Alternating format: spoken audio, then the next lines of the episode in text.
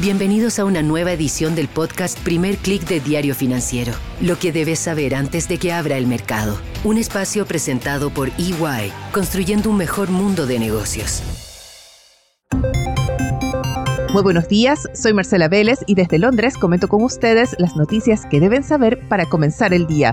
Bienvenidos a Primer Click de Diario Financiero.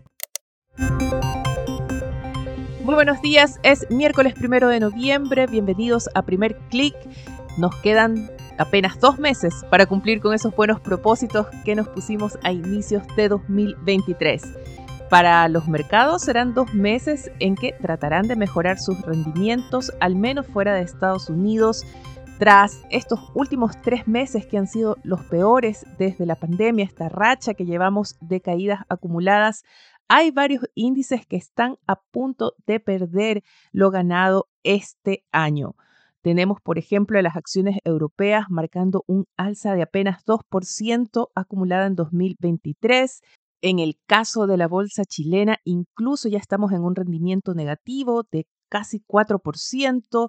La bolsa mexicana, que había partido tan bien 2023, está a punto de quedar plana, avanza apenas 1,23% en lo que va del año pase en los próximos dos meses, cómo cerrarán las bolsas 2023, dependerá mucho de lo que anuncie la Reserva Federal que tendrá su pronunciamiento hoy, seguida de la esperada rueda de prensa de Jerome Powell. El índice de la Bolsa de Chicago, que sigue los futuros de tasas de interés, muestra que el mercado está dando casi un 30% de probabilidad de 25 puntos base de alza, no en la reunión de hoy, sino en la reunión del 13 de diciembre e incluso un 35% de probabilidad de un alza de 25 puntos base en enero.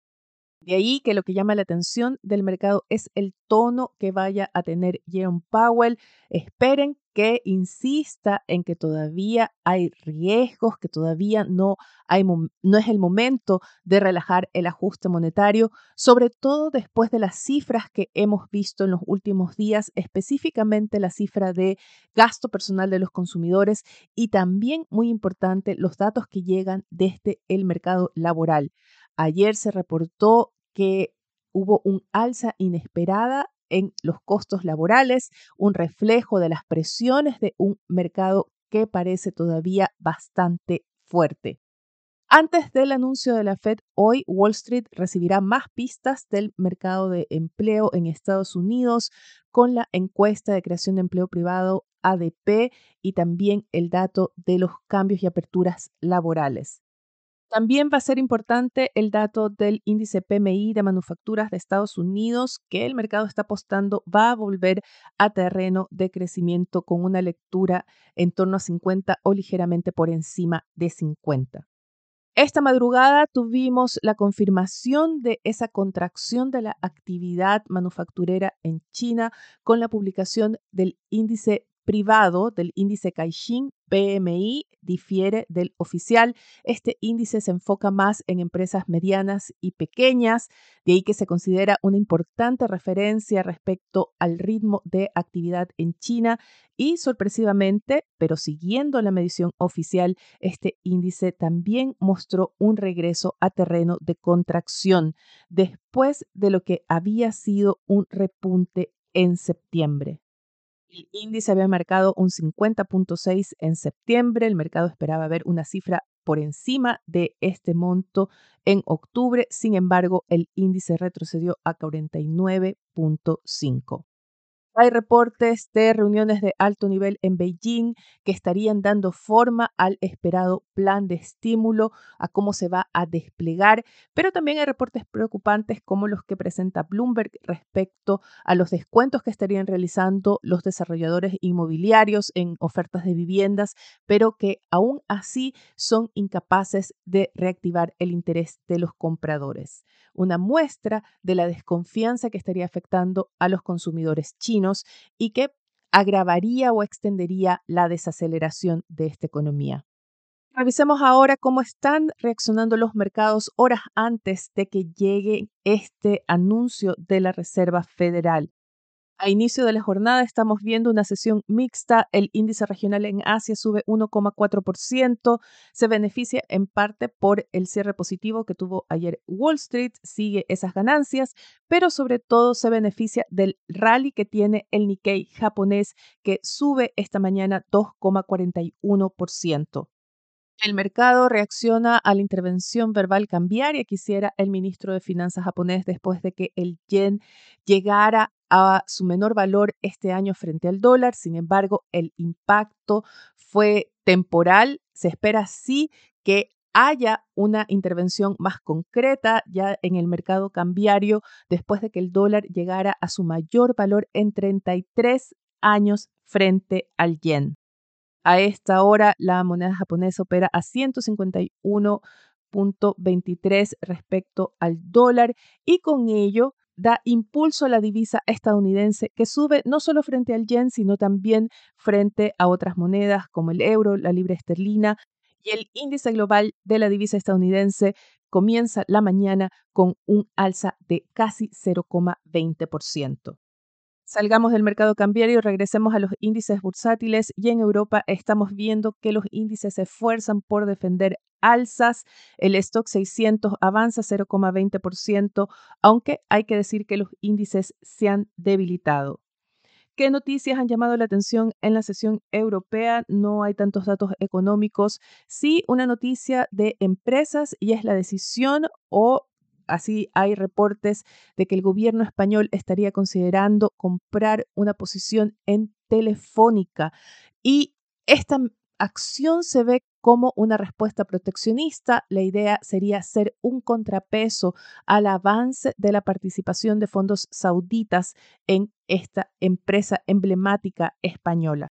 Fuera de Europa, los futuros de Wall Street esperan la decisión de la Fed operando a la baja y han ido ampliando las pérdidas a medida que avanza la sesión europea. El Nasdaq cae 0,45% y el SP 500 cae ya también en torno a un 0,40%. Muy importante es el alza del petróleo que avanza más de 1% esta mañana hay reportes de más enfrentamientos fuera de Gaza entre fuerzas sauditas y milicias respaldadas por Irán, entre Israel y Hezbollah al norte de Israel y sobre todo hay una reacción en los países árabes después del reporte de un ataque israelita en un campo de refugiados en Gaza. Este ataque sería al norte de la franja de Gaza sería uno de los campos de refugiados más densamente poblados. Hay que tomar con precaución los reportes sobre el número de víctimas. Hay que recordar que Gaza es controlada por Hamas y las cifras, los reportes que se están dando o están publicando, difundiendo respecto al número de víctimas, viene de esa fuente, de gobierno de Gaza controlado por Hamas. En el lado israelita también hay que tomar con precaución los reportes, todos los reporteros internacionales están tratando de buscar terceras fuentes más independientes de organizaciones internacionales. En el caso de las fuentes o de la información que llega desde las fuerzas de defensa israelíes se reporta que este ataque en este campo de refugiados habría sido contra un comando principal de Hamas que habría usado este campo para poner ahí su centro de operaciones y en el ataque habría muerto el líder o uno de los líderes de este grupo terrorista. El secretario de Estado estadounidense, Anthony Blinken, está de camino nuevamente a Israel a una nueva visita. Se teme que este ataque en el campo de refugiados desate acciones contra blancos estadounidenses e israelíes fuera de Israel. Les quiero recordar que hoy tenemos a los mercados de Chile y Perú cerrados por feriado. Mañana será el turno de México y Brasil, así que estamos operando a medias en la región. Los quiero invitar a que visiten defesud.com, nuestro sitio de negocios de Latinoamérica. Uno de los temas principales esta mañana informa que la mexicana FEMSA ha recibido la luz verde para una plataforma de distribución en Estados Unidos. Además, TFSUD publica los planes y focos de LATAM Airlines para América Latina en medio de una demanda sostenida hacia 2024. Los invito también a que sigan actualizados de las noticias del día y más visitando nuestro sitio web de f.cl. Los invito a que me escriban a través de mi correo electrónico mveles.df.cl o a mis redes sociales donde me encuentran como Marcela Vélez. Los invito también o les pido de favor que nos dejen su calificación o comentario en cualquiera sea la plataforma que estén escuchando este podcast. Eso nos va a ayudar a crecer. Les deseo que tengan un buen día. Nosotros nos reencontramos mañana. Esto fue el podcast Primer Click de Diario Financiero. Lo que debes saber antes de que abra el mercado. Un espacio presentado por EY, construyendo un mejor mundo de negocios.